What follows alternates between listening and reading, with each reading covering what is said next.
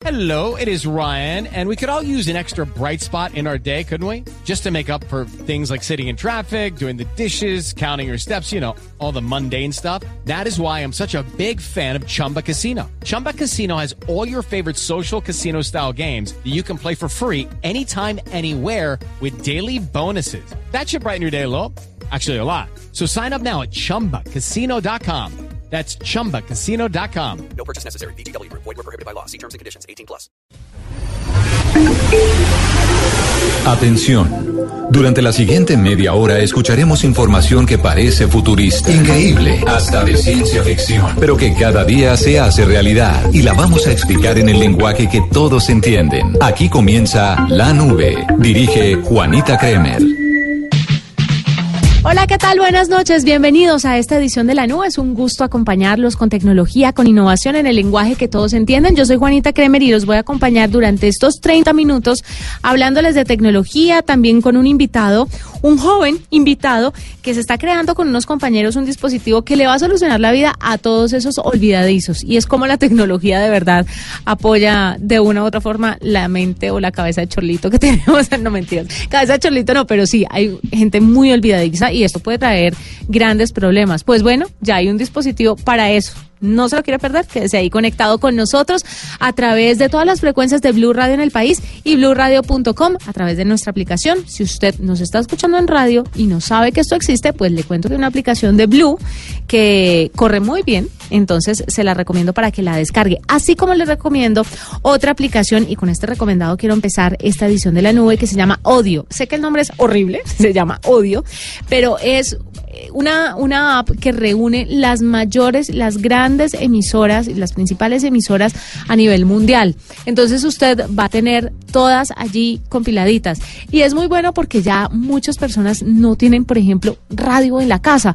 Tienen en el, en el carro y cuando van al trabajo, pues obviamente tienen el chance de escuchar la radio. Y la radio da otra cosa diferente a las plataformas como Spotify, Deezer eh, y bueno, todas estas de música. Y es que usted tiene la opinión de la gente y tiene otros puntos de vista, como por ejemplo en Blue que nos caracterizamos por eso. Pues esta app Audio la puede descargar y le va a entregar un catálogo de alrededor de 1.415 emisoras en español, de España y Latinoamérica, por supuesto, y va a contar también con otras más de 6.000 emisoras en inglés. Tiene una interfaz muy sencilla, pero además de esto usted la puede organizar según idioma, según música, si es que usted descarga una emisora musical, también tiene podcast, entonces hay una oferta bastante amplia. Y con esta recomendación quería empezar el día de hoy, por si usted de pronto quiere escuchar radio en su casa y no tiene el aparato, o si quiere escucharla en su trabajo. Sé que hay muchas otras aplicaciones que hacen lo mismo, pero esta me pareció interesante para que tengan una mayor oferta. Odio, así se llama, así la encuentran. Y con esta recomendación empezamos esta edición de la nube, hoy lunes primero de abril, el mes más maravilloso de este año. Y nos vamos con los titulares de lo más importante en materia de tecnología. En la nube, lo más importante del día. Rusia aprueba ley que prohibiría los servicios de red privada virtual o VPNs en su territorio. Esto permitiría crear una conexión segura en Internet evitando censura o sitios web prohibidos. Sin embargo, varias compañías aseguran que no se someterán a la ley justificando que se estaría violando el derecho a la libertad de expresión. La firma de seguridad informática Crepson Security reveló que la cadena de restaurantes Earl Enterprises fue víctima de un hackeo en su plataforma. Según los analistas, los ciberdelincuentes robaron 2 millones de números de tarjetas de crédito de clientes que visitaron los restaurantes en 40 estados de Estados Unidos. La cadena de restaurantes ya habilitó un sitio web para que verifiquen si el sitio que visitaron fue uno de los que se vio afectado por el ataque. Principales aerolíneas en Estados Unidos se vieron afectadas el día de hoy por una falla en su software, causando el retraso de cientos de vuelos y las obvias consecuencias para los pasajeros y personal involucrado. Según la Administración Federal de Aviación de los Estados Unidos, el problema estuvo relacionado con una falla en el sistema llamado Aerodata, que determina si los vuelos pueden o no despegar. En Reino Unido, un equipo de científicos desarrolló y probó un sistema de algoritmos informáticos de aprendizaje automático para predecir el riesgo de muerte prematura debido a una enfermedad crónica en una gran población de mediana edad. Los investigadores descubrieron que este sistema es muy preciso en sus predicciones y funciona mejor que el enfoque estándar actual para la predicción desarrollada por expertos humanos. El equipo utilizó datos de salud de alrededor de medio millón de personas de entre 40 y 69 años reclutadas en el Reino Unido entre 2006 y 2010 y seguidas hasta el año 2016. Arroba la nube blue. Arroba blue radio com. Síguenos en Twitter y conéctate con la información de la nube. Empecemos hablando entonces esta nube de Gmail porque están cumpliendo 15 años, 15 años que hay que celebrar porque este es un servicio de correo gratuito que es uno de los más populares en el mundo entero. De los Freemail, digamos que es el que manda la parada. En segundo lugar está Yahoo, sobre todo porque lo usan bastante en Estados Unidos. Y en tercer lugar está Outlook, lo que reemplazó el conocido Hotmail. ¿Se acuerdan que tanta gente lo teníamos, sobre todo para conectarnos por Messenger? Que Messenger fue la locura en su momento. Gmail cumple 15 años entonces, nació un primero de abril del año 2004 y ahora para celebrar estos 15 años pues tienen varias herramientas nuevas y no quiero que lo cojan desprevenido, así que tome nota o preste mucha atención para que usted sepa cuando ya esté frente a su Gmail qué es lo que está pasando. Van a tener un tema de composición inteligente. Esto ya estaba empezando a funcionar, pero ahora todos los dispositivos que corren con Android pues estarán con esta versión. Esta composición inteligente le va a servir para rellenar los espacios. Entonces le va a predecir lo que usted quiere escribir en su correo. A medida que lo vaya utilizando, la inteligencia artificial se irá alimentando y va a ser más preciso en lo que usted quiere que escriba. Así que no deje de utilizarlo de primer momento porque mucha gente dice, no, pero esto no es lo que yo quería escribir. Y entonces lo dejan a un lado y no utilizan las herramientas. Las herramientas hay que usarlas, pero esto es como un niño, solo que aprende mucho más rápido. Hay que usarlo, hay que enseñarle, hay que darle hasta que ya se afine completamente. Lo bueno de esta composición inteligente, si usted no cuenta con un léxico muy amplio, es que le va a proponer palabras distintas. Entonces usted va a poder redactar correos mucho más nutridos. Pero va a llegar un punto en el que aparte de palabras, le va a ofrecer oraciones diferentes para que se vea que usted pues tiene un bagaje en la escritura y para que de pronto las cosas que puede escribir y suenen muy duras o muy fuertes sean escritas de una forma un poco más suave, pero diga exactamente lo mismo. Entonces, estas sugerencias de palabras y frases van a variar, obviamente, dependiendo de la utilización que usted haga a esto de composición inteligente. Esto se puede activar o desactivar en los ajustes de la plataforma. Y no solamente va a estar en inglés, que era una de las grandes preocupaciones, sino que también va a estar disponible en español, francés, italiano y portugués. La planificación de envíos es otro punto muy importante y es que a la hora de usted redactar un correo electrónico y darle enviar, le va a desplegar un pequeño menú. En ese menú eh, sale como una especie de, de, de pestaña que dice horario y usted puede definir qué día y en qué horario se debe enviar ese correo electrónico. Puede ser una muy buena herramienta, sobre todo para las personas que viajan constantemente y que se pierden en los viajes o que no tienen conexión y que necesitan enviar ciertos correos laborales o a su pareja, yo qué sé cada quien le encontrará eh, la utilidad que mejor le parezca. Ver correos offline es otra de las grandes herramientas que llegan con esta actualización y generar correos con fecha de expiración. Esto quiere decir que usted le puede poner hasta tal fecha, este correo va a estar vigente y él se va a autodestruir cuando esa fecha pues llegue a su límite. Entonces me parece maravilloso. Gmail es una de las aplicaciones de Freemail, como les decía, que tiene más de 1.500 millones de usuarios activos en todo el mundo. Le siguen Yahoo y Outlook para que usted tenga en cuenta cuáles son sus opciones. Por supuesto, no puede pasar un día sin que hablemos de la red social de Mark Zuckerberg, Facebook en este caso. Bueno, tiene varias redes sociales, entre ellas eh, Instagram, está también el Messenger y WhatsApp. Pero eh, vamos a hablar de Facebook. Es que, eh, o bueno, mejor de lo que dijo Mark Zuckerberg, que es el líder de todas estas aplicaciones. Y es que expresó que necesita un rol más activo por parte de los gobiernos para aprobar regulaciones. Obviamente, no descubrió que el agua moja, eso es totalmente cierto. Y ya en vista de los recientes escándalos de la intervención de las redes sociales en los procesos de elecciones, en los procesos electorales en diferentes países, pues obviamente los gobiernos ya se están poniendo a la par digamos, dentro de lo que les es posible a la par de la tecnología para empezar a regular. Pero el líder de Facebook quieren que sean estos, los gobiernos, los que lideren las regulaciones sobre Internet y no las empresas privadas. Muy curioso porque en principio las grandes tecnológicas no querían intervención gubernamental en sus procesos y en sus redes, mejor dicho, no querían que nadie se les metiera al rancho, nadie se les metiera a la casita, pero ahora en vista de los difíciles años que ha tenido Mark Zuckerberg en temas de privacidad y de exposición de datos, ahora sí le conviene que sean los gobiernos entonces que empiecen a regular y no ellos como empresas privadas. De las regulaciones y de las áreas en las que él creería que debería meter mano está contenido perjudicial, qué es contenido perjudicial para unos, qué no es para otros, la protección de las elecciones, este es un tema importantísimo y por el cual creería yo estallaron pues todos estos escándalos relacionados con las redes sociales, la privacidad de los usuarios y la portabilidad de los datos. ¿Hasta qué punto una red social debe quedarse con nuestros datos y debe utilizarlos? Todos estos temas muy importantes y que ahora Mark Zuckerberg, que tal vez ha perdido un poco de credibilidad frente frente al mundo por primero por la crisis que está enfrentando, pero además por un mal manejo mediático que se le ha dado a todos estos escándalos, eh, pues está poniendo sobre la mesa eh, que sean los gobiernos los que empiecen a regular este tipo de áreas y este tipo de temas que tienen que ver con las redes sociales. Esperemos que así sea y que todos tengamos al final pues una mayor protección, que es lo que al final del día queremos. Arroba la nube blue. Arroba blue radio com. Síguenos en Twitter y conéctate con la información de la nube.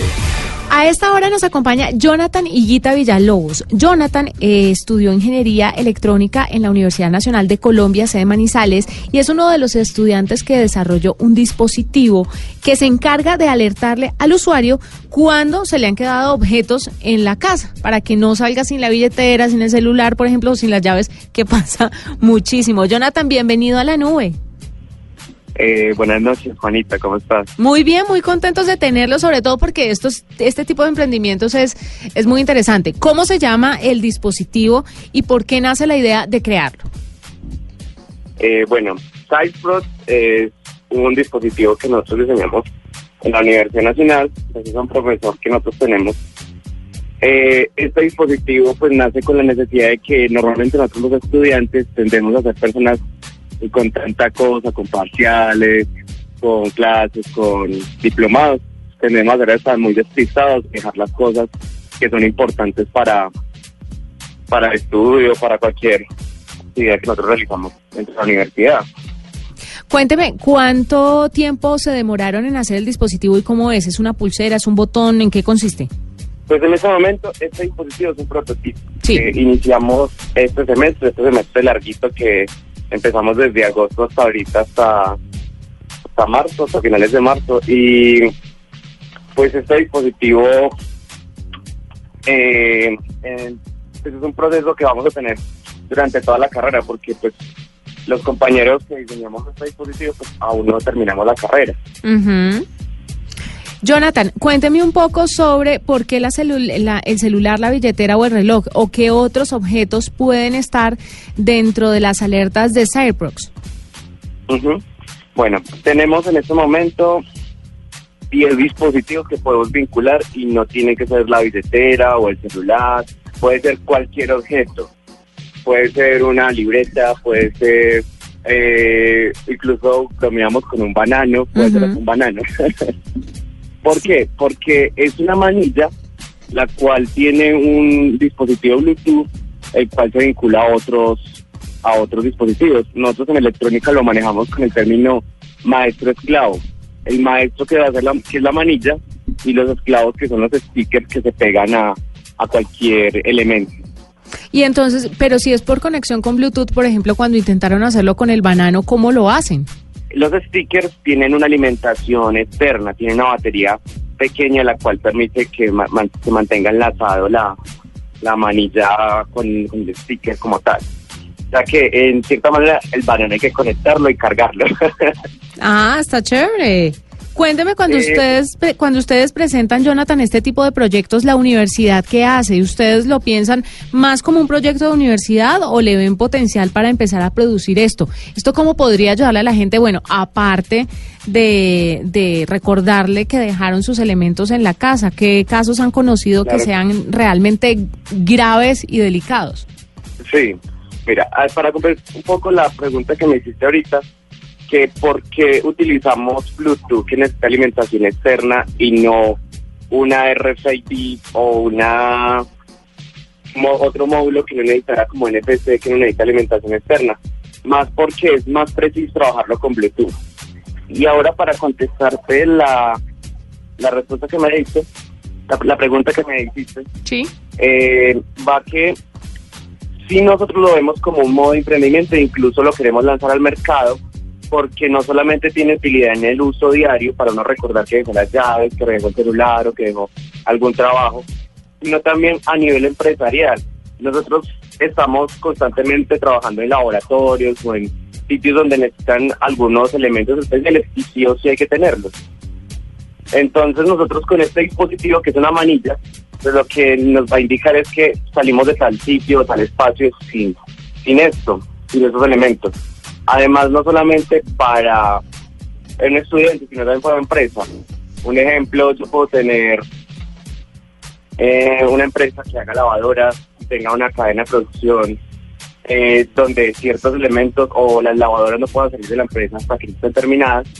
Yo puedo poner estos elementos dentro de los dentro de las lavadoras electrodomésticos para que no no salgan. También puede ayudar a la seguridad de una empresa y tienen diversas utilidades. Nosotros no solamente lo vemos por el uso diario.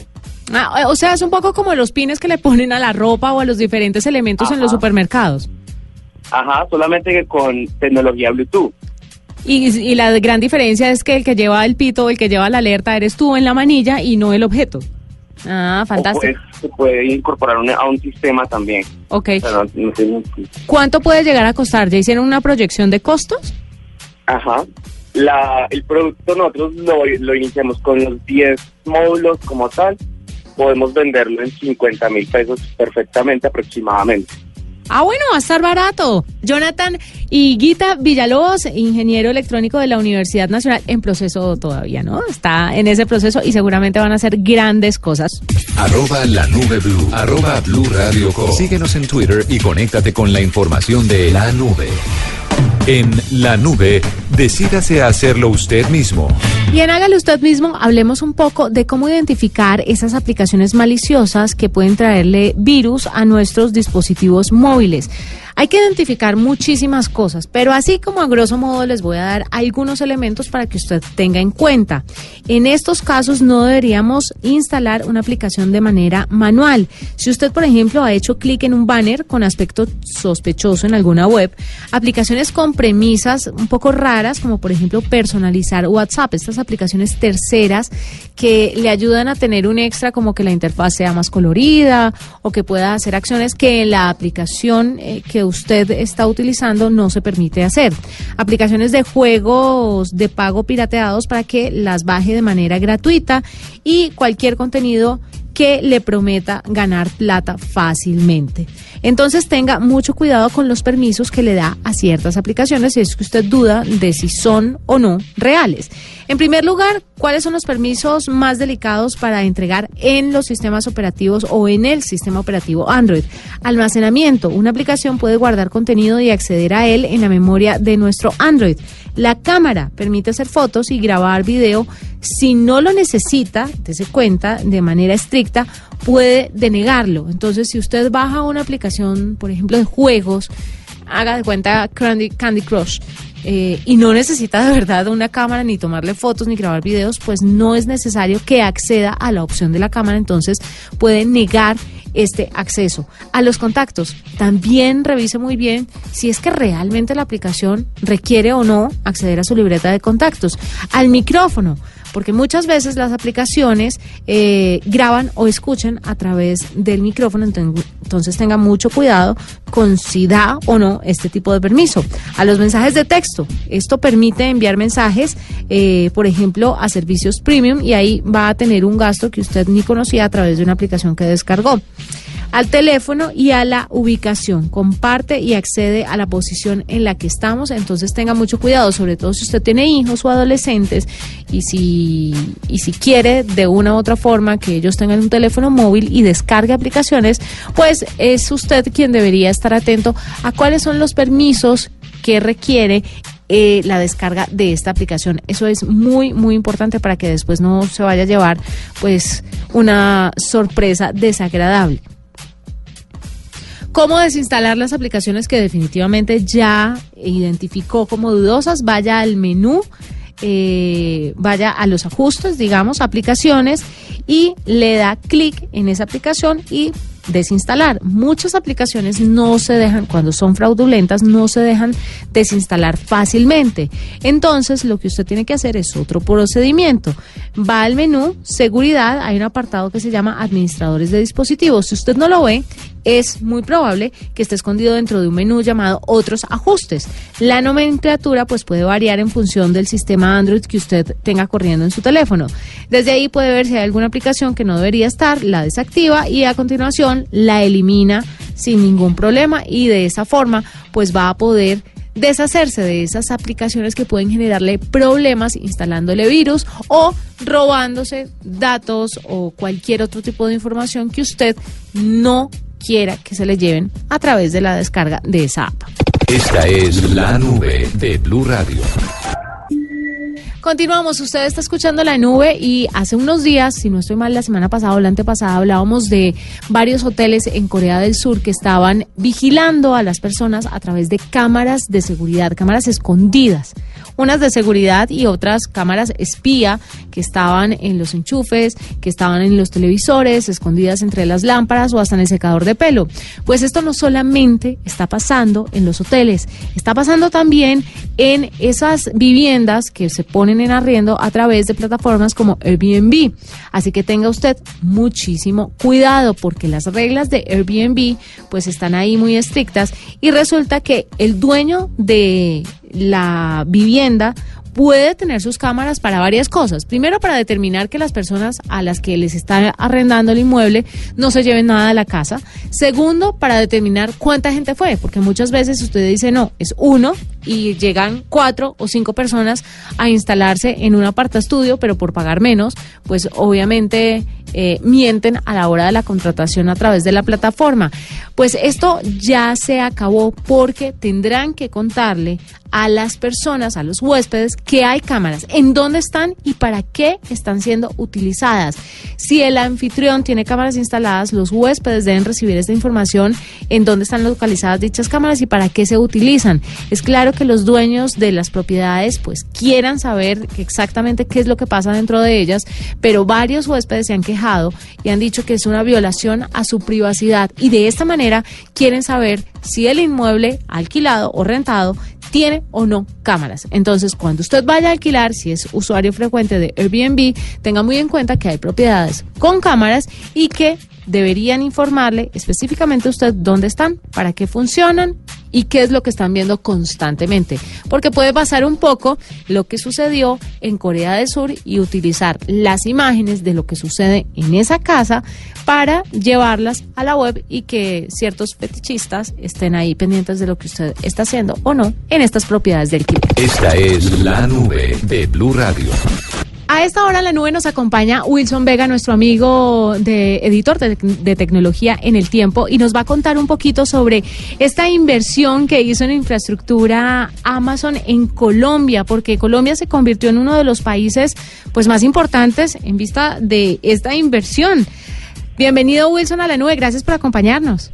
Bonita, muchas gracias. Un saludo a todos. Bueno, esta inversión en infraestructura Edge, ¿esto qué es? ¿En qué consiste y por qué es importante para el país? Es importante porque nos ubica en la punta de la lanza en lo que tiene que ver con soluciones de conectividad para el mundo, no ni siquiera en el que estamos, sino el que viene. El concepto de infraestructura Edge suena muy extraño, pero es básicamente un hijo de esta era del Internet de las cosas. El, el concepto es, si tenemos aparatos conectados y cada vez más, recordemos que estamos hablando de que para 2020 van a ser unas- unos 20 mil millones de dispositivos conectados en el mundo, necesitamos soluciones de conectividad que respondan en tiempo real, lo más rápido posible y que no permitan demoras por la latencia. ¿Cómo se hace eso? Distribuyendo la red y poniendo nodos muy cerca a los dispositivos que estamos conectando. Por eso es infraestructura hecha, porque se ubican en el borde de la red para responder rápidamente mientras llega la promesa del 5G. Bueno, hablaba también la noticia de esta inversión de Amazon en nuestro país sobre un programa de entrenamiento de más de 2.000 estudiantes en tecnología digital, esto muy de la mano del SENA. ¿Es lo mismo? ¿Están entrenando a esta gente para que trabaje en esta infraestructura Edge o son dos noticias totalmente diferentes por parte de Amazon? No, lamentablemente esta segunda parte, si bien es importante, porque sea como ustedes estamos capacitando en tecnología a más de 2.000 estudiantes, hasta que se llegue a los 8.000 con los que se jugó en, el, en, algún momento en el lanzamiento, pues realmente esto sí responde más a una cosa que no es tan de punto, sino todo lo contrario, es a la escasez de talento humano que tiene Colombia y Latinoamérica eh, para satisfacer la demanda de, este- de esta clase de empresas. Entonces, si bien es de celebrar, eh, porque están formando fuerza laboral, no es ni mucho menos una fuerza élite y es más una muy necesaria fuerza de, de trabajo para proyectos como los que adelanta Amazon Web Services en Colombia. Pero además hablemos un poquito de ese déficit de profesionales en el mundo, ¿no? Porque en Estados Unidos también se pelean bastante los profesionales y hacen el, el paso y el salto de Google a Amazon, a Facebook y a todos los gigantes tecnológicos y se reciclan todos los, los trabajadores porque es que no hay, no hay gente suficientemente capacitada para el mundo que se nos viene desde ya. Así es. Acordemos que el año pasado eh, decía que según datos del MINTIC, para este 2019 el déficit de profesionales en las carreras TI va a estar rondando los 70 mil. Eso quiere decir que estamos estudiando lo que no es y estamos preparando mente para otras cosas cuando hay un montón de oportunidades en las que podrían capacitarse y desempeñarse los, los nuevos profesionales, pero el país sigue retrasado en materia de esa formación. Ah, bueno, eso le, le quería preguntar, eh, Wilson, si el problema era la oferta que hay en este tipo de carreras y en este tipo de, de educación digital o tecnológica, como lo quiera llamar, o si el problema es de las personas que no quieren estudiar este tipo de carreras o no quieren irse por estos rumbos porque les parece incierto o les parece muy difícil o les parece que no da plata o les parece que tienen que salir del país para poder vivir de esto. ¿Usted qué cree? Yo creo, Juanita, que hay una mezcla de cosas. Por un lado, eh, la, poca gente que se, que se decanta por una carrera eh, TIC tiene muy perfilado que su interés ser consultor de sistemas de información o programador. Y resulta que hay otros perfiles que se están buscando, lo que tiene que ver con soporte técnico, lo que tiene que ver incluso con ventas, que no son tan sexy, pero que los demanda el sector porque sin eso no se mueve, no se mueve el carro. Pero sobre todo, más allá de sus perfiles, son habilidades puntuales las que no tenemos. O sea, las empresas se quedan cortas eh, cuando buscan gente que sepa desarrollo Java, que sepa HTML. Eh, y por eso es que incluso las mismas marcas están empezando a tomar cartas en el asunto, como lo está haciendo AWS, Amazon Web Services, porque por un lado debería el solo ingreso, que es mejor en el área TI que en otra, llamar a la gente, pero si no lo hacen, pues hay que darles también una ayuda eh, llevándolos al tema de la capacitación. Pues bueno, Wilson, gracias por estar con nosotros aquí en la nube, por contarnos un poquito en su percepción así muy, muy, muy personal. ¿Usted qué piensa de esta inversión en Colombia, de esta inversión en infraestructura? Porque además los Edge eh, de Amazon están en las principales ciudades del mundo, ¿no? Y Colombia entra a ser parte de una de esas grandes ciudades, Bogotá específicamente. Sí, sin duda es de celebrar. Es bueno que Colombia esté en el radar de estas empresas. Una cosa importante que hay que decir es que Amazon y Amazon Web Services son dos caras de una misma compañía, pero son operaciones muy distintas. Eh, esta gente no tiene que ver tanto con, con la empresa en la que uno compra eh, la mercancía que le llega en la cajita de cartón con la sonrisita negra, sino más tiene que ver con un servicio de computación en la nube que soporta prácticamente la mayoría de los procesos que uno hace en Internet. Entonces, estar ahí es interesante, si bien de nuevo no vamos a estar precisamente en la cima de la pirámide, pero pues que una empresa de estas tan grande eh, se acerque a Colombia no solo con buenas intenciones, sino con inversión, es, es algo bueno, es algo positivo y de celebrar. O sea que esto no va a redundar en que a uno le llegue la, el nivel de latencia en la llegada de la cajita. La cajita va a seguir llegando en el mismo No tiempo. va a llegar más rápido hasta que no nos abran una bodega. Perfecto. Wilson, gracias por estar con nosotros. Un abrazo. Un par de recomendaciones que no se pueden quedar por fuera del tintero. Y es que se reveló la próxima temporada de La Casa de Papel para todos los amantes de esta serie. El 19 de julio verá la luz. Ya tienen tráiler y tienen también bastantes imágenes para que lo busque. Y también les quiero hacer una recomendación muy personal. Osmosis es una serie también que habla de inteligencia artificial y de la parte más humana del ser humano. Ustedes échenle una mirada, me cuentan qué tal y compartámonos entre todos recomendaciones, que esto sea como una red de ayuda de recomendaciones de contenido vía streaming que sé que les va a interesar. Entonces, a través de arroba Juanita Kremer, arroba la nube blue, me echan ahí el comentario y estaré pendiente a ver ustedes qué es lo que les gusta y qué no para ir afinando nuestras recomendaciones. Nos vamos ahora para cerrar con esta edición de la nube con el glosario. ¿Cuál será la palabra tecnológica de esta semana? GPS, VPN, streaming, interfaz. Si no sabes qué significan esos términos, la nube te los explica en el lenguaje que todos entienden. Protocolo, IP, el glosario. Cyberbullying o ciberbullying, que es el acto de matoneo en entornos educativos que consiste en el acoso sistemático a una persona por parte de otra, utilizando para esto medios digitales. Esto se puede hacer uno a uno o también se puede hacer en grupo, intimidando al más débil, por internet, por redes sociales, por blogs, a través de fotografías, comentarios, videos y demás, para que ustedes tengan muy en cuenta entonces que es ciberbullying o cyberbullying. Nos vamos, con gusto acompañarlos mañana más tecnología e innovación en el lenguaje que todos entienden.